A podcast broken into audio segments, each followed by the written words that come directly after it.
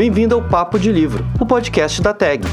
Este episódio faz parte da série Antologia, na qual você poderá emergir na vida e na obra de escritores que impactaram o mundo com as suas palavras. Vamos abrir esse livro?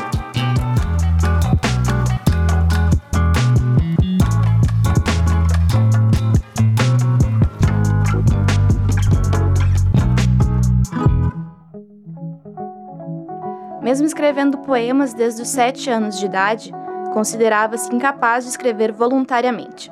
Jamais considerou-se profissional, adjetivo que lhe tiraria a liberdade narrativa.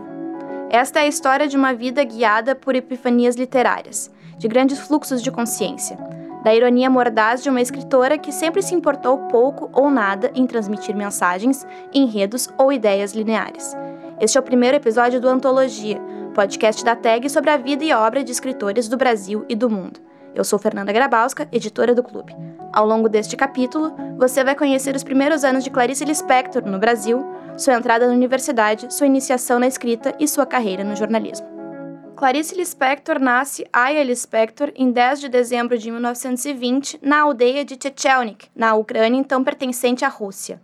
Seus pais, que já tinham outras duas meninas, estavam a caminho do porto que levaria a família em direção à América. A imigração dos pais, judeus, deu-se três anos após a Revolução Bolchevique de 1917, que provocou uma série de conflitos internos no país e crescente antissemitismo. Mais tarde, no livro de crônicas A Descoberta do Mundo, Clarice falaria a respeito de seu nascimento. Mesmo tendo nascido em outro continente, a escritora sempre se considerou brasileira e pernambucana. Recebo de vez em quando carta perguntando-me se sou russa ou brasileira e me rodeiam de mitos. Vou esclarecer de uma vez por todas. Não há simplesmente mistério que justifique mitos. Lamento muito. A história é a seguinte: nasci na Ucrânia, terra de meus pais. Nasci numa pequena aldeia chamada Chechelnik, que não figura no mapa de tão pequena e insignificante. Quando minha mãe estava grávida de mim, meus pais já estavam se encaminhando para os Estados Unidos ou o Brasil. Ainda não haviam decidido. Pararam em Chechelnik para eu nascer e prosseguiram viagem. Cheguei ao Brasil com apenas dois meses de idade. Sou brasileira naturalizada quando, por uma questão de meses, poderia ser brasileira nata. A bordo do navio Cuiabá, vindo do porto de Hamburgo, na Alemanha, a família chega a Maceió em março de 1922 contradizendo a versão da própria Clarice, que afirma que a chegada ocorreu em 1920, quando ela tinha apenas dois meses de idade. Uma vez no Brasil, os Lispector começaram a vida com novos nomes.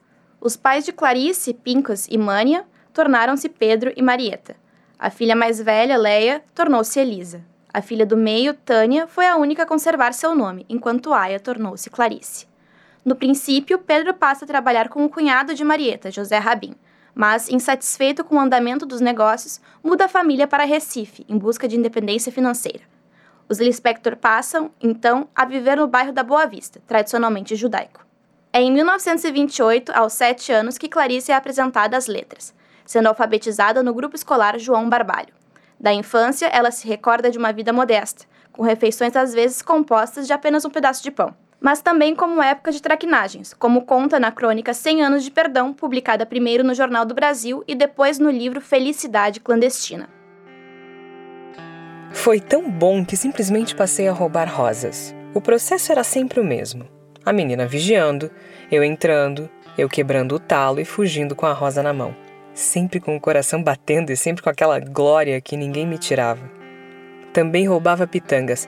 Havia uma igreja presbiteriana perto de casa, rodeada por uma sebe verde alta e tão densa que impossibilitava a visão da igreja. Nunca cheguei a vê-la além de uma ponta de telhado. A sebe era de pitangueira, mas pitangas são frutas que se escondem. Eu não via nenhuma.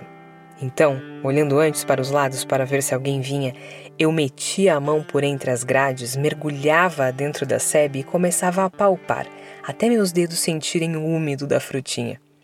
Muitas vezes, na minha pressa, eu esmagava uma pitanga madura demais com os dedos que ficavam como ensanguentados. Colhia várias, que ia comendo ali mesmo. Umas até verdes demais, que eu jogava fora. Nunca ninguém soube. Não me arrependo. Ladrão de rosas e de pitangas tem 100 anos de perdão. As pitangas, por exemplo, são elas mesmas que pedem para ser colhidas em vez de amadurecer e morrer no galho, virgens. Em 1930, matricula-se no Colégio Hebreu Yiddish brasileiro, onde aprofunda seus conhecimentos em hebraico e Yiddish com professores particulares. É neste ano também que escreve uma peça em três atos chamada Pobre Menina Rica, da qual perde o original. Depois da morte da mãe, no mesmo ano, passa a ter aulas de piano e a enviar uma série de textos para a seção infantil do Diário de Pernambuco, os quais não eram publicados, ela descobre depois, por não falarem de fatos, apenas de sensações. Já no ginásio, o pai decide mudar as filhas de estado mais uma vez. Em 1935, a bordo do vapor Highland Monarch, os Lispector chegam ao Rio de Janeiro.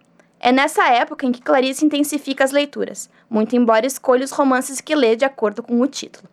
Isso muda quando ela encontra O Lobo da Steppe, de Hermann Hesse. Clarice o escolhe pensando ser um livro de aventuras. A história de Harry Haller, no entanto, a impressiona e a inspira a escrever um conto, o qual, sem conseguir terminar a história, acaba destruindo.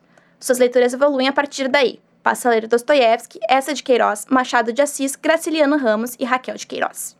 Em 1939, começa o curso superior na Faculdade Nacional de Direito. No período, trabalha como secretária, além de fazer traduções de textos científicos para revistas especializadas. É em 1940 que Clarice é publicada pela primeira vez.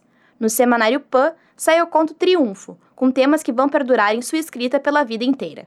O conto narra o ponto de vista de uma mulher que, diante da partida do marido, busca encontrar forças para enfrentar a situação. Ele foi embora, pensou. Ele foi embora. Nunca lhe parecera tão cheia de sentido essa expressão, embora a tivesse lido antes muitas vezes nos romances de amor. Ele foi embora não era tão simples. Arrastava consigo um vácuo imenso na cabeça e no peito. Se aí batessem, imaginava, soaria metálico. Como viveria agora? Perguntava-se subitamente, com uma calma exagerada, como se se tratasse de qualquer coisa neutra. Repetia, repetia sempre. E agora?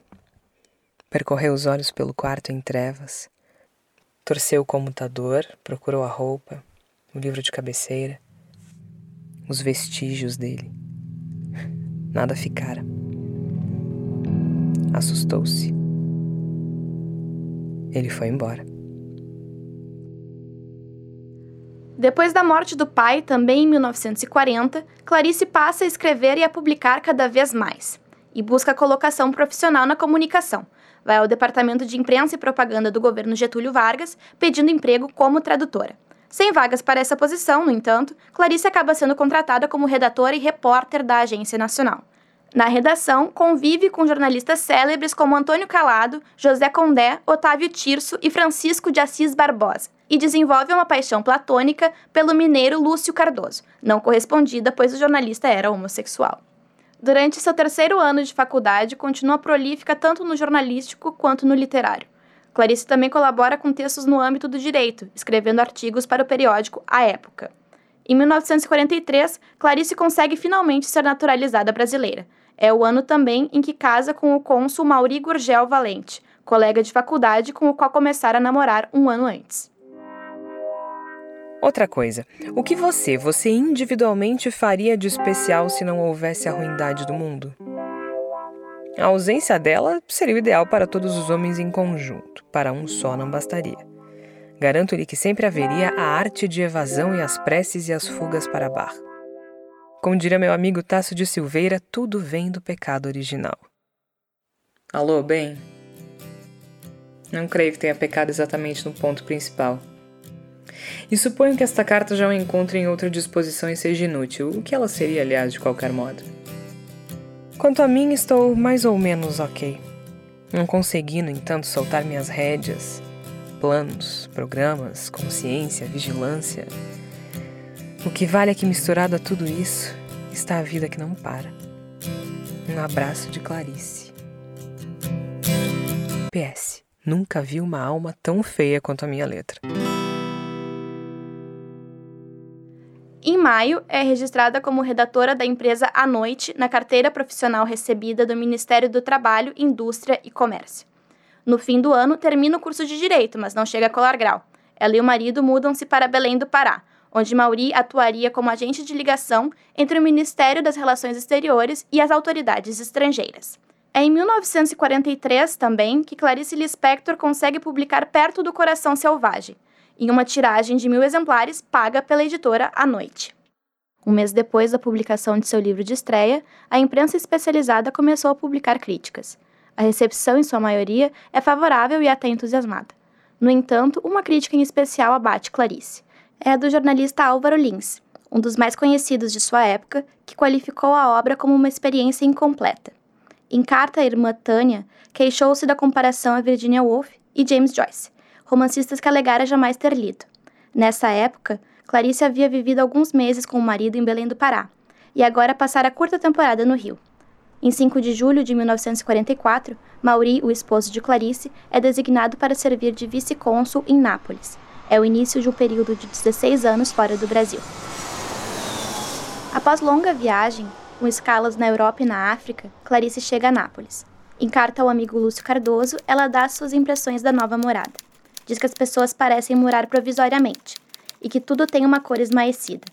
As observações, embora se pareçam um pouco com queixas, eram feitas com certo deslumbramento. Isso aqui é lindo, ela escreve a Cardoso. Nessa mesma carta, ela afirma que seu segundo romance, O Lustre, estava terminado e pede ajuda para publicá-lo pela editora José Olímpio. Também em 1944, Clarice recebe o prêmio Graça Aranha de melhor romance de 1943, laurea pela qual agradece via telegrama. Em 1945, há três episódios que se destacam de maneiras muito diferentes na vida de Clarice. O primeiro é seu tempo de serviço como enfermeira. Ela trabalha em um hospital americano, cuidando de brasileiros feridos na Segunda Guerra Mundial. Recebe a notícia do fim da guerra enquanto posa para o pintor Giorgio da Quirico, em 9 de maio, e surpreende-se com a reação geral, nada eufórica. Um luto de outra ordem também marca sua estada em Nápoles. Clarice adota um cão vira-latas, que chama de Dilermando, mas precisa abandoná-lo quando ela e Maurício mudam da Itália. O abandono do animal é a raiz do conto O Crime do Professor de Matemática. Pôs-se então a pensar com dificuldade no verdadeiro cão como se tentasse pensar com dificuldade na sua verdadeira vida. O fato do cachorro estar distante na outra cidade dificultava a tarefa, embora a saudade o aproximasse da lembrança. Enquanto eu te fazia a minha imagem, tu me fazias a tua. Pensou então com o auxílio da saudade. Dei-te o nome de José para te dar um nome que te servisse ao mesmo tempo de alma. E tu, como saber jamais que nome me deste? refletiu curioso. Nós nos compreendíamos demais, tu com um nome humano que te dei e eu com um nome que me deste e que nunca pronunciaste senão com um olhar insistente. Pensou o homem sorrindo com carinho. Livre agora de se lembrar à vontade. No fim daquele ano, no Brasil, saiu o segundo romance de Clarice Lispector, O Lustre, publicado pela editora Agir. Em 1946, Clarice vai ao Rio de Janeiro divulgar o novo livro. Novamente, as críticas de Álvaro Lins não são muito favoráveis. O romance acaba sendo ofuscado pelo lançamento de Sagarana, estreia literária do diplomata João Guimarães Rosa. Na volta para a Itália, já prepara a mudança para Berna, na Suíça, onde começa a trabalhar em um novo romance, A Cidade Sitiada. Em 1948, ainda em Berna, ela anuncia em carta à amiga Bluma Weiner que está esperando o primeiro filho. A produção de Clarice patina nesse período. Ela tem dificuldade de terminar A Cidade Sitiada, mas trabalha nos contos Mistério em São Cristóvão, Os Laços de Família e em uma nova redação para o crime do professor de matemática. Em comum a todos esses escritos, há algo que permeia a obra de Clarice. Seus personagens são abatidos por insights, epifanias, de modo completamente repentino, sempre motivados por acontecimentos aparentemente banais. Entre os cuidados com Pedro, o filho recém-nascido, e um curso de modelagem, novo hobby, Clarice tenta em vão editar A Cidade Sitiada a editora Agir recusa o volume. Após voltar ao Brasil em 1949, ela finalmente consegue publicar a obra, que tem pouquíssima repercussão na crítica. Ouça um trecho do livro, que narra a história da jovem Lucrécia Neves, inconformada com a mesmice da vida no subúrbio de São Geraldo. Assim o viram de uma janela, a mão curiosa afastando a cortina. E ele não passava disso, evitando as poças d'água. Além de tudo, era livre não pedia provas, andava olhando os edifícios sobre a chuva, de novo impessoal e onisciente. Cego na cidade cega. Mas um bicho conhece a sua floresta. E mesmo que se perca, perder-se também é caminho. No retorno ao Rio, Clarice continua a trabalhar em contos, mas a temporada brasileira não dura muito mais. Em 1950, ela e o marido se mudam para Torquay, na Inglaterra. Entediada com a cidade, passeia bastante em Londres. Naquele ano, Clarice teve um aborto espontâneo e foi amparada por João Cabral de Melo Neto, à época vice-cônsul na capital inglesa. 1951 marca um novo retorno de Clarice ao Rio e uma nova atividade.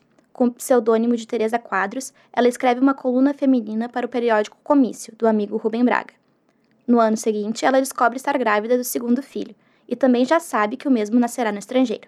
A família muda-se para os Estados Unidos, onde passará sete anos interrompidos apenas por algumas viagens rápidas ao Brasil. Já na outra ponta do continente, ela retoma as notas para o que seria seu quarto romance, A Maçã no Escuro. Em 1953, nasce Paulo, o segundo filho da escritora. Em Washington, ela e o marido fazem amizade com a família do escritor Érico Veríssimo, também ele diplomata nos Estados Unidos. Nesse período, ela trabalha em uma coletânea de contos em paralelo ao trabalho em A Maçã no Escuro. 1957 é um ano de inquietação para Clarice, que se abate pela morosidade na publicação de seus escritos. Também é o ano em que seu casamento começa a dar sinais de desgaste. Em 1959, os dois se separam.